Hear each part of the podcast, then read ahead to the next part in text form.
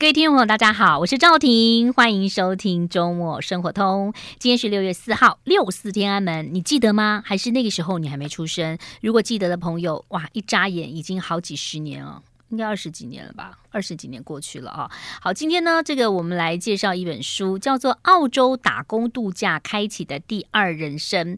很多人都希望呢，三十岁之前去打工度假。你。听到的是度假还是打工呢？打工好像没有大家心想的这么的单纯哈，就是穿的美美的，然后啊、咖啡拉个花，然后就到那个地方。其实很多都是在农场啦，甚至还有做一些呃动物肢解。嗯，听说那个都好像是什么越南人啊，什么比较厉害的会去做哦。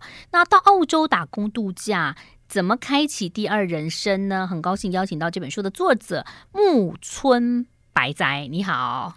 哎，赵婷姐好，各位听众大家好。四块玉文创出版的木村白哉，跟木村拓哉完全没关系，是因为你先取了白哉，对不对？对，嗯，嗯我取白哉刚好喜欢动画人物，嗯，动漫人物他是叫做那个朽木白哉，嗯、但朽木在台湾有朽木不可雕也的意思。哦，oh, 所以我不就把朽木啊，刚好木村白哉，呃，木村拓拓哉很红，嗯、所以就把木村就移植过来，哦，那就融合成自己一个新的名字。所以木村木村白哉会不会自己想要像木村一样帅气？我也想啊，但目前的话好像。还不错啦，还可以啦，很好啦啊、来讲讲这个打工度假的开启的第二人生啊、你是刚刚退伍之后就要就去了，对不对？因为你这本书跟坊间很多讲打工度假不太一样，很多人都讲景点，但我觉得你这本书非常的实用。为什么呢？你你就是把打工度假会碰到的任何事情，比如说你去怎么样去找工，然后呢，呃，薪资是多少，甚至呢，要不要买车。会不会被骗啊、呃？怎么样吃？然后甚至把你一年多的薪水都写下来，我觉得很棒哎！我有很认真看吧？有超认真，基本上这本书的重点都聊到了。有没有留下感动的眼泪？有，很少看到有人会读的那么认真，然后可以具体的讲出哦，每一个重点是什么？是，重点是我超过三十了。还有很多方式可以过去啊！哦、现在读书都来得及啊、嗯。不过澳洲我其实是嗯蛮有一点点感情的，就是有有呃，就是小时候比较年轻的时候，也是大学刚刚毕业、刚刚主持节目的时候，正好我阿姨他们移民澳洲。你知道刚移民的人呐、啊，就会一直 call 我说：“哎、欸，你们要不要来玩呢？”因为他想这个亲戚来两个月，那个亲戚来两个月，一年就很快就过去了嘛。哦，所以我住过雪梨。啊、呃，对，然后呃，也去了那个澳洲比较大的城市有去玩。那当然，你里头讲的很有趣，就是说有时候语言很重要。但你到了国外，你才发现，嗯、尤其是比如说比较国际的地方，其实澳洲有澳洲腔哎，OK。那甚至里头还有越南人呐、啊，对不对？有印度人呐、啊，阿拉阿拉伯人啊等等，就是其实口音。都很就是很重，有的是很重的，所以一开始你有克服吗？你出去下了飞机就这么顺利吗？没有哎、欸，其实我一开始的时候，嗯、因为我有我们有都先带一些常备药，所以我们在出海关的时候又有勾，嗯，然后我们就直接被海关那个拦下来问，然后我一直是。就找到那个，你就太诚实都勾了就对了。对，嗯、我就想说啊，常备品的药就直接写常备品，然后我就网络上我先找那个翻译，嗯、我就是跟他讲，他说不行，你要把具体的药名讲出来。嗯，嗯，然后他最后是翻了一个代白眼，然后跟他好像是类似主管的人讲一讲，然后最后还是放我们过去。嗯，对，这是我们比较惊心动魄的第一天，一下飞机就遇到这个。我跟你讲，我以前去美国啊，他都问你说有没有超过多少钱，可能一千美金现金等等，然后我都是写没有，其实。因为有时候带旅行支票啊，或者什么的，有一点我不知道心血来潮，我是不知道可能坐飞机坐太久就勾超过一千美金。他们有时候会到飞机上来随机抽嘛，哈。那我下去之后，你知道吗？我觉得他们就是在玩弄一个东方女生。他看你个子小小，他就先来，然后就围着你，但他没有到你到带你到另外一个房间，他就说你为什么带那么多钱？那我真的是一个红包袋，放了五千块美金。其实那就是有点超过。那我就跟他说哦，因为。呃，这个 Chinese New Year 就是啊，反正中国年等等什么的，他们他判的本来一个人，他又叫四个人围在我中间呢，最后没有罚钱呢，也没有扣掉，就带我就放我走。嗯，好神奇哦。会吗？其实是其实应该要没收，对不对？可因为我有写，所以我觉得有时候还是诚实写比较好。嗯，因为我每次怕说，其实你没有诚实写，那他们查到反而说，哎，你怎么没有诚实申报？或者说有些比较严重一点违规，他直接把你遣返回国。那可是你的 Visa 写的是什么？就是打是什么什么签？哦，我们的 Visa 就是 Working Holiday，它英文啊。那中文我们其实我们自己台湾这边叫做打工度假签证。那其实，在那个像是。中国大陆那边，他们其实叫做工作假期签证，嗯、因为 working holiday 其实里面其实根本没有打工的意思。其实你们就是外籍劳工。我如果讲，对我们不要讲太浪漫哦，他其实就是外籍劳工，短期外籍劳工啦。对对，嗯、可以这样理解，是不是这样？对不对？嗯。但是其实它其实也是有一个类似一个供应链啊，就像是、嗯、呃很多东南亚。他们向往高薪就来到台湾嘛，嗯嗯，那我们就是向往高薪，所以我们可能会往一些先进国家，像欧美走。东南亚向往高薪来台湾是住在女生是住家里，男生可以住工厂。可是你们去澳洲，一般人去澳洲，很多人去日本啦，因为小女生喜欢去日本打工度假的话，嗯、其实是要自己找地方住，是对不对？嗯，那其实我们整个落地啊，嗯，也都是要全全部从零开始。其实你就想象你。从生到异世界，嗯，那你是用机票，然后跟一袋行李，然后就钱你就飞过去了，嗯，所以你到那边的时候，那当地政府、澳洲政府只负责签证的发放，嗯，嗯，所以你落地之后，你从工作啊、住宿啊，嗯、然后一直到你那些协调，甚至是甚至开户，通通都是要自己来。那可是我看你这个书上写到，我觉得你自己做了很多的规划，所以在你还没有去澳洲之前，你是不是就已经呃找到了住的地方，然后你也去那个背包客的那个。社团嘛，对不对啊？就是是不是大概都知道了一点？那你在网络上我们读的这些讯息，跟你真的到实际的有什么差别呢？我们先休息一下，待会来聊一聊。好，马上回来。I like 103, I like radio。今天很高兴呢，介绍这本书《澳洲打工度假开启的第二人生》，木村白哉啊，呃写的书。那我觉得个人。觉得这本书是，如果你是三十岁之前，你很想要去打工度假的话，这是很好很好的参考。因为我也是比较实际的人，你起码告诉大家可以赚多少钱。有一次有一个来宾来啊，就跟我说啊，他去打工度假几年，那他可能到不同的国家，他就说他都存到他的人生当中的一百万。你有存到吗？我没有存到，但我有赚到。嗯，因为其实那边的生活水准、生活的物价水准还是。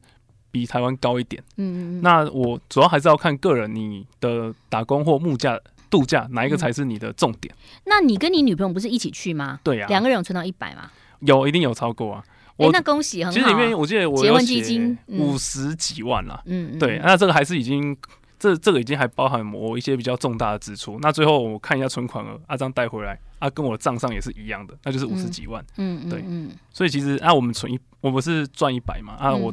带回来五十几，所以基本上就是，嗯，嗯基本上就是有有存一半以上。对，可是你非常有趣。我们刚刚讲到，我们等下先回到那个你书上写到了，你有讲到他们打工的这个薪资比一般，如果说，因为他们有最低工资嘛，哦，所以基本上如果说你找到一个正常的，不要打黑工的话，那很努力的话，一个月可以赚到五六万。对不对？对，差不多五六万，我记得是这样，因为乘以四嘛，它是周薪算的。对。但你知道我那时候去澳洲的时候是一比三十几，哦，现在澳币是一比一，现在澳洲一比二十左右，哎，所以其实哦，哦，我书里有写到，其实。嗯我们现在的薪资水准其实是倒退大概十十年左右。你说澳洲的？嗯、对，因为其实他现在因为在二零一七的时候，他有改税制，就是你不管你只要是打工度假签证，那至少要缴十五趴的税。哦，对，所以其实他这个税制一下来就不管你的集聚了，嗯、所以这样换算下来，然后再加上汇率嘛，嗯、如果你折回台币的话，你会发现说，其实你现在薪水跟二零一零是差不多的，所以其实没有比较多。问一个最实际的问题，听众朋友也很想知道的，就是他当然有分你你弄番茄嘛，采。番茄什么等等，那它有分淡季旺季，你就讲一个旺季那一个月，呃，周薪好了，可以赚多少？一定有破千。那再就是周薪破千，破千澳币，所以你可以换算下来一比二十，哦，那大概就是一定会有两万。那一个月就八万。对，它，啊，这是税后。然后税后，因为我们至少会抽十五趴嘛，我税后哦，税后还有八万。对，税后还有八万，嗯，所以其实这个，那你这样子会累到不能睡觉吗？手会不能动吗？会，四肢会，你只要一 闲一闲下来，你就会发现你四肢好像不是你的，所以基本上其实也辛苦了，哦、对，嗯，就是非常典型的农家生活。对，因为我有看过人家打工度假，说有什么肢解、切肉什么的。他说很多都不是台湾的，都是那种越南很很魁梧的，在前面第一线，他们是在后面。嗯，有的还要用电烧什么什么。我觉得哇，那真的是我没有办法的。我们一开始其实就我先把这一块都排除，因为我们你也不喜欢，对不对？对。但是他们也是速度为导向的啦，嗯、只是说我们真的不想要去碰呃那个屠宰这一块。对，嗯嗯嗯，那另外是其实要去肉场，他们怕感染，所以他们要打一个叫 Q 针的东西，拿、嗯、去防止那个病毒去传播。嗯、那其实会对女生来说，很多女生会说可能会影响到她那个之后受孕啊，有可能、哦、对，或者是说有些女生她可能会有一些。疾病产生，所以你们屠宰了都已经排掉了，所以后来就是就去找。那你书上有写到，就是说，呃，你到了那边，反正你住的地方已经找到了嘛，所以就直接到住的地方去了。是，可是你一开始并没有找中介，你就是自己在网络上找找工作啊。很难，对不对？对，其实一开始的时候，嗯、因为第一个我我不像有些人可能在台湾，至少他还有工作经验。嗯，嗯，那其实我是完全就是毕那个毕业，然后服完役就过去了。嗯，所以其实对他们来说，我就是一个白纸一张。对，所以一开始我在找工的时候，那其实以前很多人都会说，我们就扫街去投就好。但其实你会发现，扫街这个东西很没有效率。第一个是，其实澳洲很大，对呀、啊，你离开市中心，基本上。本来就是啊，没有车的话，嗯，你的扫街效率很不高，嗯。那第二个是，其实很多工厂他们在可能二零一四、二零一五那时候，嗯，你直接对场投是他们是很愿意的，嗯。可是到现在，其实他们很多都已经转给中介，嗯，所以基本上你到了他们的柜台，他会说：“哦，不好意思，那个我这是中介的名片，你直直接找那个中介来处理。”所以你一个最稳，你第一个比较稳定的工作做了两个礼拜，都是因为你的房东怕你没钱，对。对，房东是华人吗？也对，华也是台湾人。哦，oh, 他怕你找不到工作，没有钱，就要回台湾了。对，他，他就介绍工作给你啊。对啊，嗯，因为他他们也希望有长期的租客嘛。嗯，那他那时候就介绍他自己有那个认识的中介。嗯，那他就是也也给我一个，也帮我们到那个派到那个仓库的工作。嗯，那我老婆那时候她就是在那个做小租小零件，他、嗯、男生比较壮，我就直接被丢去搬重物。这样子维持了两周。哇，租小零件就像我们以前在客厅啊，帮妈妈粘那个耳眼睛啊，或者是一个东西把它组起来，对不对？对对对。圣诞节的东西什么什么，或粘东西这样子。那也是一个缘分，因为我们那时候是做那个农业用的水管，那其实他在组水管，就是两个水管，然后中间用锁螺丝，类似这样。啊。那也结果刚好那个老板他认识我们之后要去那个番茄厂的老板，哦、然后所以其实。我们能过去，其实有一部分也是他有先跟那边打招呼，我觉得这也蛮有趣的，嗯，缘分啊。那他为什么会让你离开，然后要到番茄厂呢？哦，其实那时候他是中介，他就是说，哦，这间公司就只有两周，哦，临时工。嗯、对我们临时工最不好就是工时不稳定。嗯嗯，嗯对，那其实很多中介说哦，这边不需要你了，那其实你跟我讲也没有用，那他们就是也没有想要把你转正职。所以打工度假的时间，如果去澳洲是几月会比较好？因为我记得你说书上有写到，你去的那那个月好冷哦。嗯，因为澳洲很大嘛，它横跨的纬度也很大。嗯嗯、你是去悉尼吗？我是去那个墨尔本。墨尔本，嗯、对。那在墨，其实像是不管是悉尼或墨尔本，哎、欸，其实大家都会考说，哎、欸，请问一下，澳洲的首都在哪里？坎培拉。对，大家都会说 雪梨，不然就墨尔本，其实是坎培拉。对，嗯，他们说独立建国的时候有吵架，那、嗯啊、最后妥协点就是啊，不会，我们就做一个造一个人造城市，那、哦啊、这样大家都退让一步。所以坎培拉就是在这个产物下，最后变成一个首都特区。是，所以你是在墨尔本？对，我在墨尔本。嗯嗯嗯，墨尔本的郊区。那你有去看无尾熊？哎、欸，我们无尾熊最后反而是跑去那个那个布里斯本那边的动物园看，因为它可以抱。嗯，对，所以我们跑去那一边的龙博动物园去抱它。嗯，不错哦，就是有赚钱，有吃，也有玩到。但是你，我看到你书上有写到说，其实你有点后悔，就是玩太少了。哦，对啊，嗯、其实那时候，所以你女朋友还不错哎，你只要打工，她都她就跟着你任劳任怨，她没有说我要去哪里玩去哪里玩哈。有啦，还是会抱怨的，因为当时没有料到说后面有疫情，嗯，所以导致说其实我们很多的计划都延宕，那甚至说根本没有无法执行。像我那时候，我们就梦想要环澳洲，嗯，或者说其实墨尔本有个很有名的粉红湖，嗯，那其实我们也都还没有去过，嗯，那像说。博斯啊，甚至说再近一点的，嗯嗯，嗯对，那个阿德雷德，嗯，那其实我们都还没有去到，所以我觉得很可惜，我们大部分时间都只窝在东这个东南东南这一、嗯、这两个州、嗯、这一边去游玩而已。好，我们先休息一下，待会儿来谈谈呃这本书的内容。同时，如果说你真的很想打工呃度假，你又是三十岁之前，呃，其实木村白哉有告诉大家怎么样跨出第一步。马上回来。I like 103, I like radio。欢迎回来喽，我是赵婷，在六月份呢，告诉大家打工度假哈，因为很多听众朋友可能已经毕业啦，呃，想说去打工度假啦，我觉得蛮好的啦，其实。我认识一个来宾，他有曾经来过。他说他去了很多国家，他就希望就是他在三十岁之前能去的国家都去一下，因为这也是一个不错的经验。然后他其实真的还蛮喜欢到日本，但日本工作也不是那么好找，好，而且可能他是体验生活啦，跟你不一样，你是比较。以打工为主，他是觉得他如果可以 cover 日本的生活就好。那事实上，他其实好像还有贴钱去，我记得啊。好，回到那个澳洲，那你讲到了很多薪资结构嘛？因为我觉得你这个帮大家介绍的很好。比如说，呃，澳洲人，比如说他可能呃喝一杯星巴克，或者人家这大麦克指数有星巴克指数，就是喝一杯星巴克到底要几天几个小时可以赚来？看起来他们的物价跟台湾台北来比。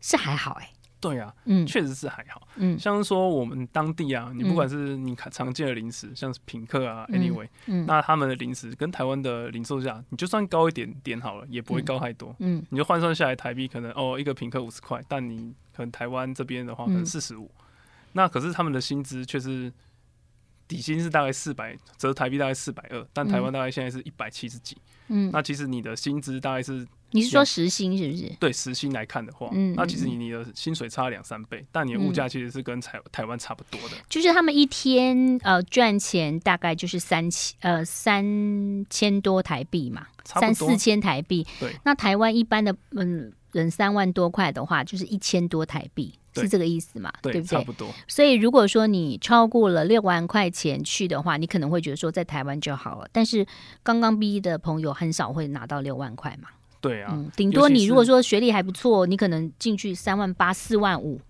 哦，银行可能有啦。嗯，其实以台湾，其实我也很，如果你真的是很想要赚钱的，嗯、那你又觉得台湾的薪水不知道到底是高还是低的，嗯、其实你可以去抓我们的那个。中位数，嗯，台湾的二十五到二十九，大概中位数是四十八万年薪，嗯，那你这样换算下来，其实台币就是四万块，四万块，嗯、所以你可以想说，如果你的薪水就是连中位数都不到，嗯、那你就可以当做是第一层的过滤点，到底要不要去海外看看？那你那时候为什么会选澳洲？你有去评估各个国家吗？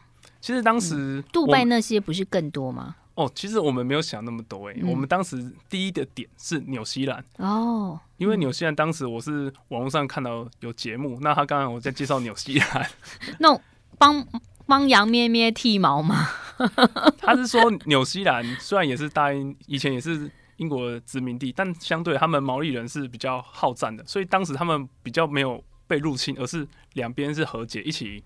一起经营土纽西兰这块土地，跟澳洲比较不一样，嗯，所以当地的那个歧视文化什么的都比较不会像澳洲这么严重，嗯。那第二个，纽西兰被誉为是世界最后的一块净土，还有活的地理教室。嗯、那其实看到很多的风景，就风景如画，嗯，就是路上看起来都没有景，但其实处处是景，嗯。然后我们那时候就被吸引，所以当时我们就想说，我们第一站就是选纽西兰，嗯。啊，然后如果没中怎么办？啊，就有一个 Plan B，那、嗯、那就只好去澳洲了。嗯，所以纽西兰没中。对，纽西兰那时候就是要用抢的，那每年只有六百个名额、哦，因为大家都想去纽西兰啊。对，然后又很难抢，我们又是两个人，其实你一个人抢就够啊，两个人抢，我们又说，哎、啊，一个人只有抢，只有一个抢到怎么办？啊，就不要去啊，我们还是一样去澳洲。哦，对，你没有想去日本？我们有想，我记得日本、加拿大也想，那加拿大是三十五岁以前。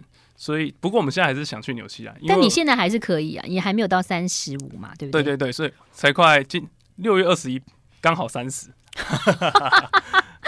哎，你现在还可以啊？对，还有机会，你就赶快申请啊。对，所以嗯，所以纽西兰呢，我们去年九月的时候已经申请到了。嗯，对啊，我们最后最后的极限就是今年九月十月初一定要去，它可以保留签证一年的时间。哦，所以你们可能还是会去纽西兰当蜜月吗？对啊，因为老婆就一直抱怨说啊，你以前你不台湾去啊，他想去日本，我也不让他去。嗯，他最近他想去泰国，我也不让他去。所以你现在去纽西兰到底是要打工还是度蜜月？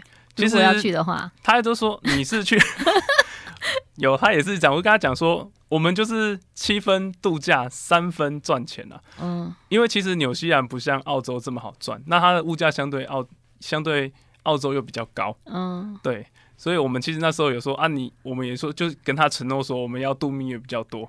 所以其实到时候我们去纽西兰会主要是以环岛的方式到处去工作，嗯嗯嗯啊，工作随缘。嗯，那其实我们有找了很多纽西兰的。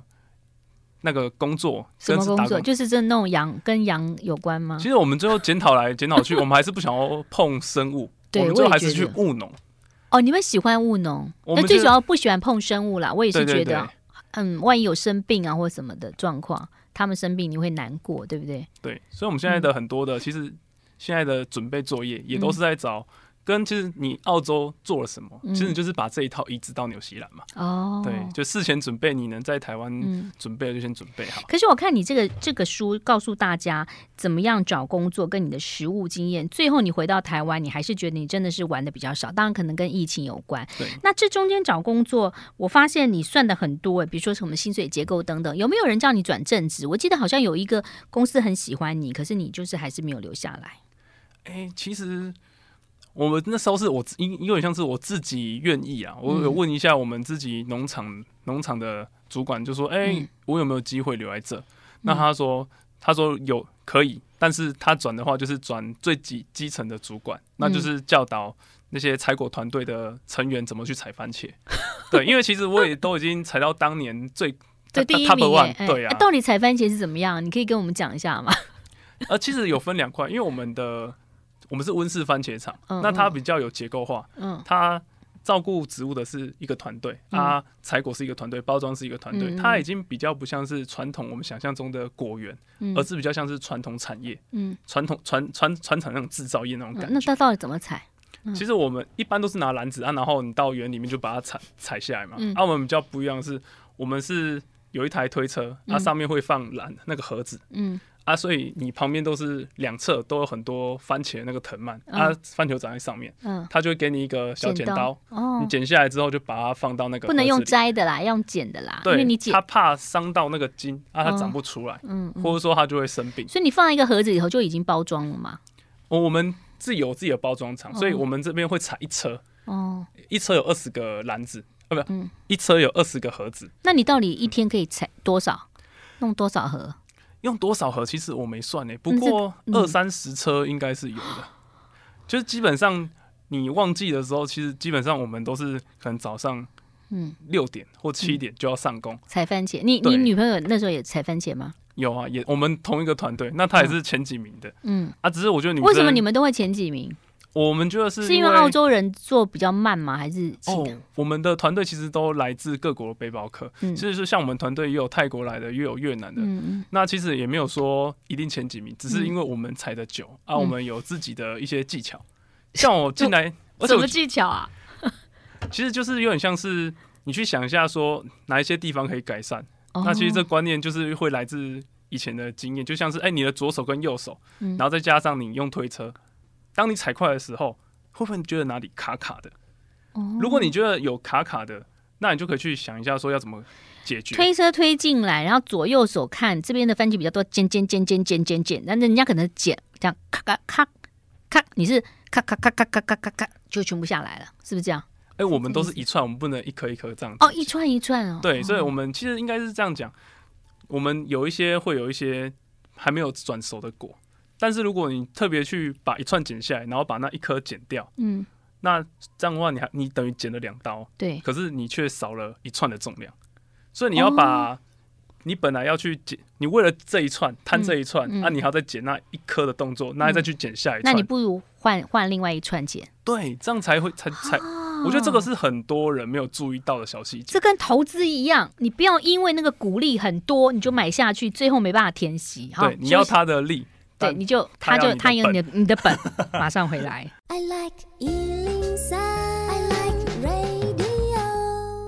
欢迎回来喽！木村白哉带来的这本书《澳洲打工度假开启的第二人生》，非常有趣的一本书。我觉得前半段呢，就是在计算，因为我这个人也很喜欢看计算，所以你就大概可以知道，嗯，他碰到的事情，比如说你可能要开户，然后比如说一开始不买车，后来决定要买车，那中间还有碰到一些诈骗，还有澳洲的中介呢，基本上他不会叫你额外收什么钱哈，但是有些地方如果跟你说你要什么体检什么什么要钱，那个可能就是有问题的哈。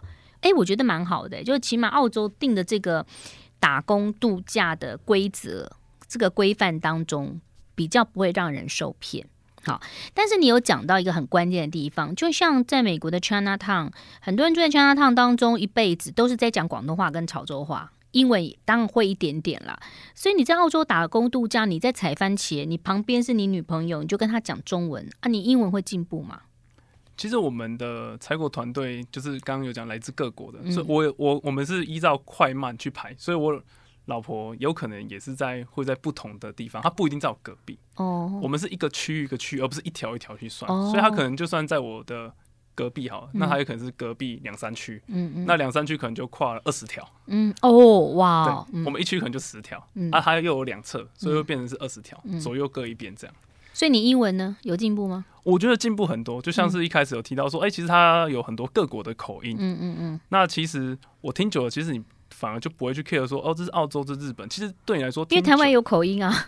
对，都有。其实没有必要去特别去强调口音这件事情啊，像是听到关键字就好了。对啊，然后在一些 body language，、嗯、你用身体的一些。听到 lunch 哦就好了，要去吃饭哦。对啊，就是 break time home time，你就知道是休息回家。哦，对啊，这样 这样就好，就知道就好了。对，嗯，那其实我们的团队主管啊，也知道很多都是来自亚洲。那那钱呢？钱怎么来？钱怎么会？钱怎么会、就是、？Show me the money。因为我们有办户头，所以其实就是一样，每周定时会。所以外国人可以开户。对，外国人可以开户。哦，因为像日本好像不太能开户。哎、欸，日本不太清楚。哦，可能学生可以开。我说一般的人，我们去度假，什么是不能开？哦，对啊。也许你们护照就可以开，所以你现在还有澳洲的户头？有啊，我们不管。嗯。我们就是因为不管利率多少，你要等到一比三十才换回来，就对。对呀、啊，哎、欸，其实我们现在去也没有跌太多啦，从去到回来，它、嗯、一直在二十块这边徘徊。嗯嗯，不错啦，你二十块这个中间很好，那人家是一比二十六、二十八，可能就要疯了，就是哦，就是汇率差很多哈。哎、欸，你书上有写到说，我们的一生不过是无数习惯的总和，这个是那个。一本书名，为什么我们这样生活那样工作？其实对呀、啊，就是无数习惯的总和啊。有时候你习惯了这样的工作，你也就觉得很好了。所以你书上写到一个很重要的，就是说你到了澳洲，除了赚了钱之外，也赚到身体健康。所以我们人其实是需要劳动的。我们每天坐在这边，好像都没怎么在动哈。你那样反而健康，对不对？对，吃的也健康。对，嗯，我一开始以为我最近有吃不完的番番茄嘛，现在看到番茄还会想吃吗？我有一阵子不敢吃，是因为它其实有会打营养剂啦。哦，对，因为温室，那它都是化科学的方式去控管它的生产速度，所以它会比较甜，也是看品种。嗯，对，所以，所以以后去澳洲打工度假，记得要带蜜饯，因为番茄夹蜜饯比较好吃，哦、切掉，对，对，对，对，对，对不对？哦，所以你不后来有一阵不敢吃番茄？对，那一阵子就是其实公司也有时候会给。嗯，那其实我们自己反而是不敢吃，那超市我们也不太敢吃。嗯，虽然它一样很健康啊，啊也没有什么问题，毕竟它敢送上超市，表示说它一定有过那一些。嗯，可能为什么不敢吃？就是看自己采完啊，然后会觉得说，哎，其实它都有加一些生长激素啊。哦，你看，有的时候你可能老板在赶单，那他可能就会加生长激素比较重。我们本来想说啊，明天应该没什么果，啊，过一个晚上，哎，啊怎么果忽然又那么多了？真的假的？有的时候会这样。就是在夏天旺季的时候，啊、那时候可重点，你现在在番茄，你不敢啊！你到时候去葡萄的，你也不敢啊！就其实每个东西都是这样，为什么现在一大堆的病、一大堆状况，可能就是这样？我们加了太多添加物跟一些生长剂，所以其实鸡有人也不敢吃，猪也不敢吃，嗯、是对不对？现在连青菜水果都会有这样子啊！所以前一天晚上还没有什么果，第二天就有果啦。对，那不是上帝的奇迹吗？至少它有好处是不一定要靠天吃饭，你是那种小果园，因为它是温室的，对，嗯嗯嗯，所以它这样子对一个传统产业来说，它这样好控管它的一个产量跟排程。所以它是三百六十五天它都有番茄？呃，没有，其实我们秋天、冬天它就会整个把它整个植物都全部把它弄掉，然后换一换一批新的种子，然后让它重重新长。哦，所以我们有我们也有参与过，就是秋天跟冬天在在收尾的工作。嗯嗯嗯，哦，很很有趣哈。那其实呃，你觉得澳洲打工让你印象最深刻跟，呃，我们先讲那个啦，避免被骗。如果听众朋友去的话，有什么可能的陷阱？先告诉大家。我一定要讲，很多人都会想一拿到签证就想说，我要在台湾就找到住的。然后找到工作，嗯，其实反而这种你以为是在未雨绸缪，其实反而很容易掉进诈骗的陷阱，嗯，因为他都会叫你，哎，你先付定金，嗯，然后实际上其实就是拿了你的钱就找不到他，就把你封锁了，哦，对，就是最基本最基本，但超多，尤其是今年超多人要准备去澳洲打工，那你为什么可以？你你不是已经现在你找到住的吗？哎，其实那时候住我们其实是先住背包客栈，哦，再找，嗯，对。因为很多人是会说，哎、欸，背包客栈当第一站，那比较弹性比较大。嗯，那弹性大之后，你再去找你要去住哪一些 share house，嗯，嗯嗯，然后再找工作。但其实其实如果你个性没有很热那个什么开放的话，嗯嗯，你去背包客栈，其实你不会认识一些人，嗯，嗯，因为你还是会怕生啊。嗯，对，所以其实有时候打工度假跟一个好朋友两个人去结伴也还不错啊。对，像我跟老婆去就会比较不会那么孤单。是，好，休息一下，马上回来。里头呢还有告诉大家怎么样吃哈可以省钱，马上回来。I like 好，欢迎回来喽！我是赵婷，木村白哉在现场。他刚刚说他在那个温室的那个番茄打工，说这中间可能会有一些状况，呃，就是水果嘛，也不是说状况，就是说本来看起来啊，就是没什么果，第二天就有很多果了，那可能就是跟温室有关。有的户外的话就比较，就是果树就会很茂盛，对不对哦？那但是呢，既然您刚刚讲到说，哎，都可以。进入了超市，表示它是没有问题的啊。好，回到了这本书当中，其实你有谈到吃，然后你有谈到，就是说，呃，自己买是最好的。我看你算过，就是自己做饭就是最好。所以你跟你太太后来就住在那个地方，是可以煮饭的地方，是不是？对，那它就是整个的锅碗瓢盆都很符合我们东方的习惯。嗯，虽然我的房东是。澳洲的老奶奶，嗯，但她还蛮愿意提供这些东西。澳洲老奶奶不喜欢你们常常洗澡，因为听说他们不不用每天洗澡，他们觉得你每天洗澡很浪费水。对，当地对水资源的重视度是非常高的。嗯，他说你甚至在家里，你用那个水管，然后去喷你的车要洗车，嗯，都会被邻居检举，然后就会来帮你开单罚钱。哦，很省水就对了。对，他们非常重视水这一块，所以我们每天、嗯、因为采番茄很脏，嗯，那我们认为说一定要洗一下，嗯，所以最后其实一开始。刚进去第一天就一直跟他吵架，嗯，那最后还是妥协说，哦，我们就只能洗五分钟战斗澡，不管是我还是我老婆，她长头发这样子。哦，这样子啊，他会记就他会看你们洗多久，他会用那个计数器，然后就 就在那个浴室那边，然后就按一下，然后就洗，然后哔哔哔，你就他就不要不能听到水声，也蛮有趣的经验啦。对啊，那、嗯啊、我们也用我的破英文跟他很常吵架，像他也会一直说，为什么家里的网络都用那么快？因为我们不是吃到饱。嗯、我就说，其实我们自己也都有网络，我们就能不用它就不用它的。嗯，但有时候不知道为什么网络还是没，然后他就会来怪我们。嗯，对啊。然后像是有时候他会，因为他们都是有自己的庭院，嗯，然后庭院可能有仓库，嗯，可是我们根本不知道仓库的钥匙，他就说，哎、嗯欸，你们是不是有进我仓库？我就想说，我们根本不知道你仓库的钥匙，你都是锁着。我们怎么去进？所以其实蛮有趣的啦。但你还没有，还是没有搬家吗？没有啊，他也很可爱。他会在圣诞节的时候，圣、嗯、睡醒的时候发现，哇，他送送那个圣诞礼物一盒巧克力给我们吃，嗯、然后甚至说给我老婆香水。对啊，他是一个和蔼可亲的老奶奶。嗯，啊、所以他有澳洲口音，有口音啊。嗯，可是其实就是听久了就不太会去特别去 care 说什么口音，基本上就是英文。嗯、所以去那边，其实你到全英的环境，你。非常容易去培培养自己的英文能力，尤其是听力这部分。嗯嗯、那你书上有写到打黑工，为什么他们要打黑工？打黑工有比较高吗？哎、欸，有两块，有些是你不报税、嗯、啊，他给你高一点的薪资，所以你的薪资会比较高。哦，你本来是可以拿到一百块，税后如果是税前的话，就是一百一十五。我举例啦，哈，我乱讲的，就是一百一十五。那可是他可以给你一百零八，然后但是不报税，这样。对，或者说他不给你福利。因为你养正职员工，你可能要额外的福利嘛，对，像说退休金，嗯，对。那如果他都不要给，他就是给你现金，他愿意给你高一点。嗯，还有一种是因为学生签他有工作二十小时的限制啊，疫情的时候有解开了，但现在又预期预计要回来。所以你们只有二十个小时吗？呃，我们你们是打工工作签证，工作签打工度假签就没有。但学生、哦、很多人去那边读书，他就被限制二十小时。哦，对，因为他们要赚学费，他二十个小时之后，他可能就是要黑工。对对对，不然的话，他们也会被那个雇佣的雇主，如果他被发现，也可能会被罚钱。嗯嗯嗯。好，那反正我觉得蛮好的啊。你们去了一年七个月吗？对，一年七个月。嗯，真真正在工作是几个月？呃，一年三个月左右。其实有四个月，嗯、有三个月是在找工作啊，啊，就是 半找工作啊，就顺便去看一下墨尔本附近市市中心跟市那个近郊，嗯，整个的澳洲环境是怎样，顺便熟悉这一块土地。嗯，对。那你、嗯、你自己的感觉呢？在澳洲的感觉怎么样？就是很多人会说去完澳洲会会回台湾之后会很不适应，确实是这样。嗯，尤其是我已经回来工作，那我目前到五月底就工作三年了。嗯，那其实还是会比较想念澳澳洲的环整体环境，采番茄的环境吗？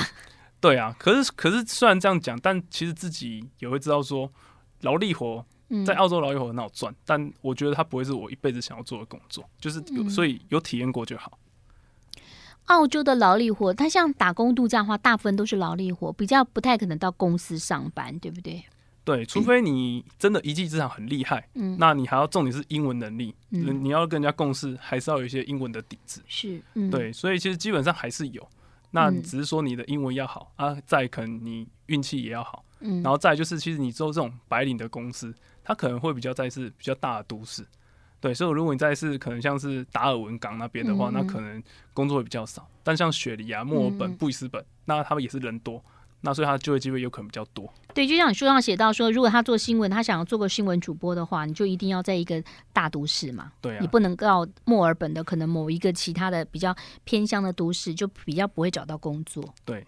所以特定领域还是你要聚集到人多或是大城镇的地方，你才有可能有多元的工作机会等着你。嗯、听听你这样讲，就是即将还要去纽西兰了，表示对你们夫妻来讲，就是打工度假，真的就是可以体验一下很棒的人生。对，其实也是帮自己在换口气啊，因为其实我们都要奔散了，嗯，那也是在帮自己的人生找下一个，也不要一直看，不要一直留在台湾。我觉得有时候要去看一下别的。